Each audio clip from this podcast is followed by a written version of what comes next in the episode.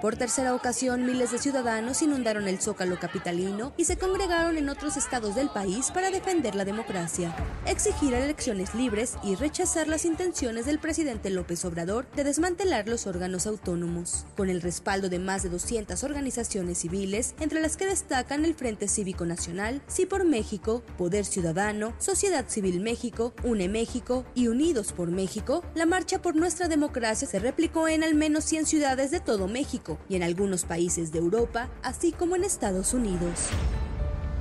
El único orador de la movilización, Lorenzo Córdoba, ex consejero del INE, denunció ante la llamada Marea Rosa que el presidente Andrés Manuel López Obrador busca destruir la escalera que lo encumbró a la presidencia de la República y de encabezar un proyecto de regresión autoritaria. Desde el poder, la libre voluntad de la ciudadanía, pretende destruir esa escalera para que nadie más pueda transitarla. Estamos frente a un proyecto de reinstauración autoritaria que quiere regresarnos a las épocas de un partido hegemónico que pretende revertir muchas de las conquistas democráticas que se han conseguido y que fueron precisamente las que les permitieron llegar al poder.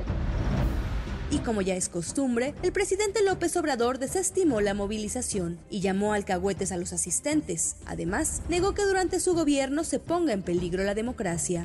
Es la democracia de ellos, la de los oligarcas, la de los ricos la democracia de los corruptos y nosotros lo que queremos es que haya la democracia del pueblo. O sea, no queremos poder sin pueblo pero no es la primera vez que la marea rosa se apodera de las calles.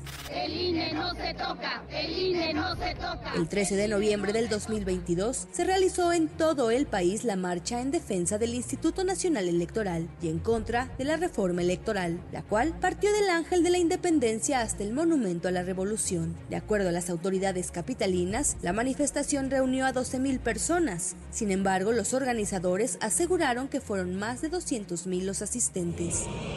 Finalmente, el domingo 26 de febrero del 2023, miles de mexicanos se reunieron en el Zócalo capitalino como en diversas ciudades del país para exigir a los ministros de la Corte invalidar el llamado Plan B electoral del presidente López Obrador, tras considerar que atentaba contra la autonomía del INE y violaba los derechos políticos de los ciudadanos. En esa ocasión fueron el ministro en retiro de la Corte José Ramón Cosío y la periodista y activista Beatriz Pajés los encargados de pronunciar los discursos en defensa del INE y del voto de los mexicanos.